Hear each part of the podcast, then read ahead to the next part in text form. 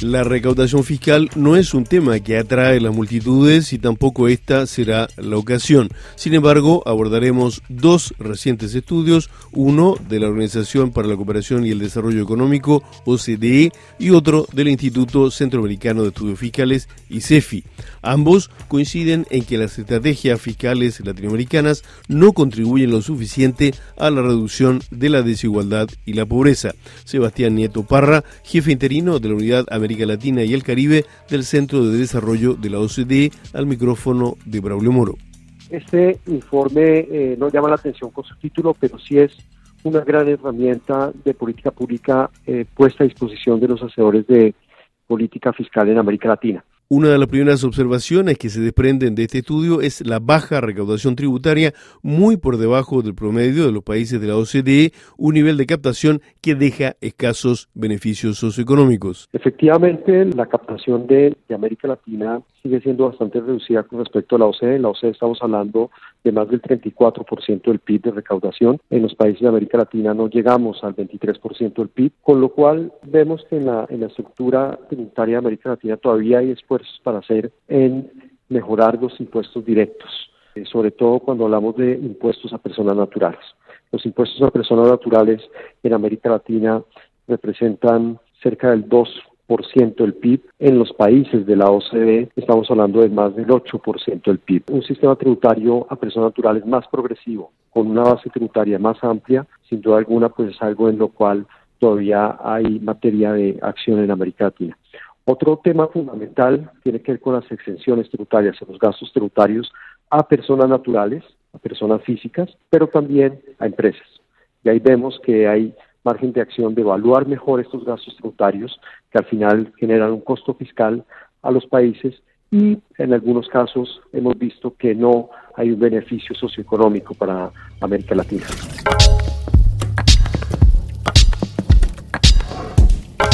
Demos ahora una ojeada a Centroamérica con Abelardo Medina Bermejo, coordinador del área de análisis macrofiscal del ICEFI. Centroamérica eh, es una región que históricamente, probablemente por la historia de, la dominación española, ha tenido la costumbre de ser una región que es muy renuente al pago de impuestos. Entonces, cuando nosotros analizamos a la, a la región, nos damos cuenta que a pesar de que hay algunos países que han optado por diferentes estrategias de crecimiento y desarrollo, normalmente los intentos para definir la estrategia giran en torno al privilegio de, la producción privada, lo cual no es malo, por supuesto, pero sin una participación eh, solidaria y complementaria por parte del gobierno. Por esa razón es que normalmente el tamaño del sector público en toda la región ha sido muy bajo. Efectivamente ha mejorado históricamente ese tamaño del sector público, pero todavía no alcanza aquellos niveles recomendables para poder sacar de la pobreza a una buena cantidad de habitantes.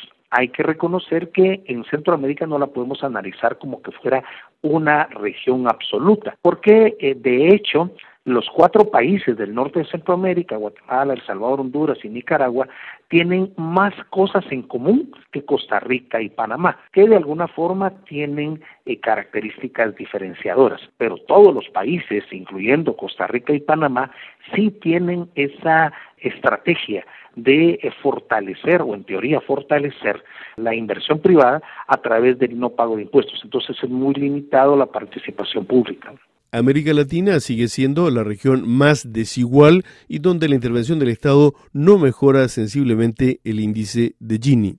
Sí, efectivamente, eh, eh, la región tiene un índice de Gini bastante alto. De hecho, una de las, todos sabemos que del mundo, Latinoamérica es una de las regiones más desiguales y de Latinoamérica, Centroamérica es una de las regiones más desiguales y dentro de Centroamérica tenemos varios países, Guatemala y Honduras, que son los que eh, lideran esa desigualdad. Aunque en los últimos años también Costa Rica ha incrementado bastante su nivel de desigualdad. Entonces, recordemos un poco esta situación.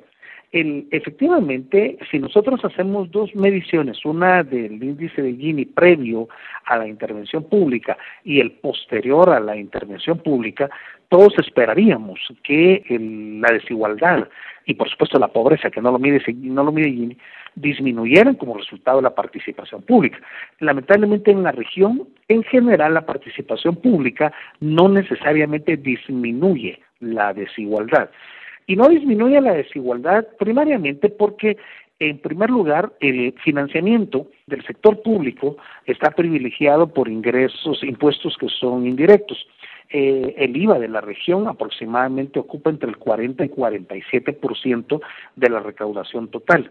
Y normalmente para los países, a excepción de Panamá, los impuestos indirectos ocupan alrededor de entre el 60 y 65% de la recaudación.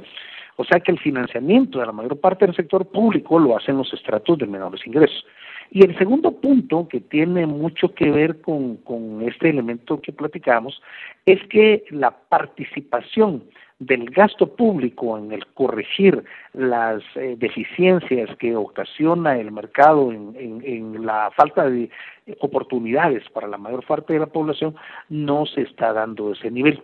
Sebastián Nieto Parra. Lo que vemos en América Latina es eh, una dependencia de los impuestos indirectos, impuestos indirectos que tienden a ser eh, regresivos y los impuestos indirectos en América Latina representan el 28% del total de recaudación. En los países de la OCDE estamos hablando del 20% de total de recaudación. Con lo cual, al final lo que vemos es un efecto reducido del sistema tributario en América Latina para reducir las desigualdades. Eh, tenemos que el índice de Gini, que nos permite medir las desigualdades en América Latina, antes de la intervención del Estado, antes de intervención mediante impuestos y transferencias, y después de la intervención, solamente se reduce de dos puntos porcentuales. En el caso de la OCDE, el Gini, después de la intervención del Estado, se reduce en 16 puntos porcentuales. Entonces, sin duda alguna, hay todavía margen de acción para mejorar la estructura del sistema tributario y permitir mayores reducciones de desigualdad en la región.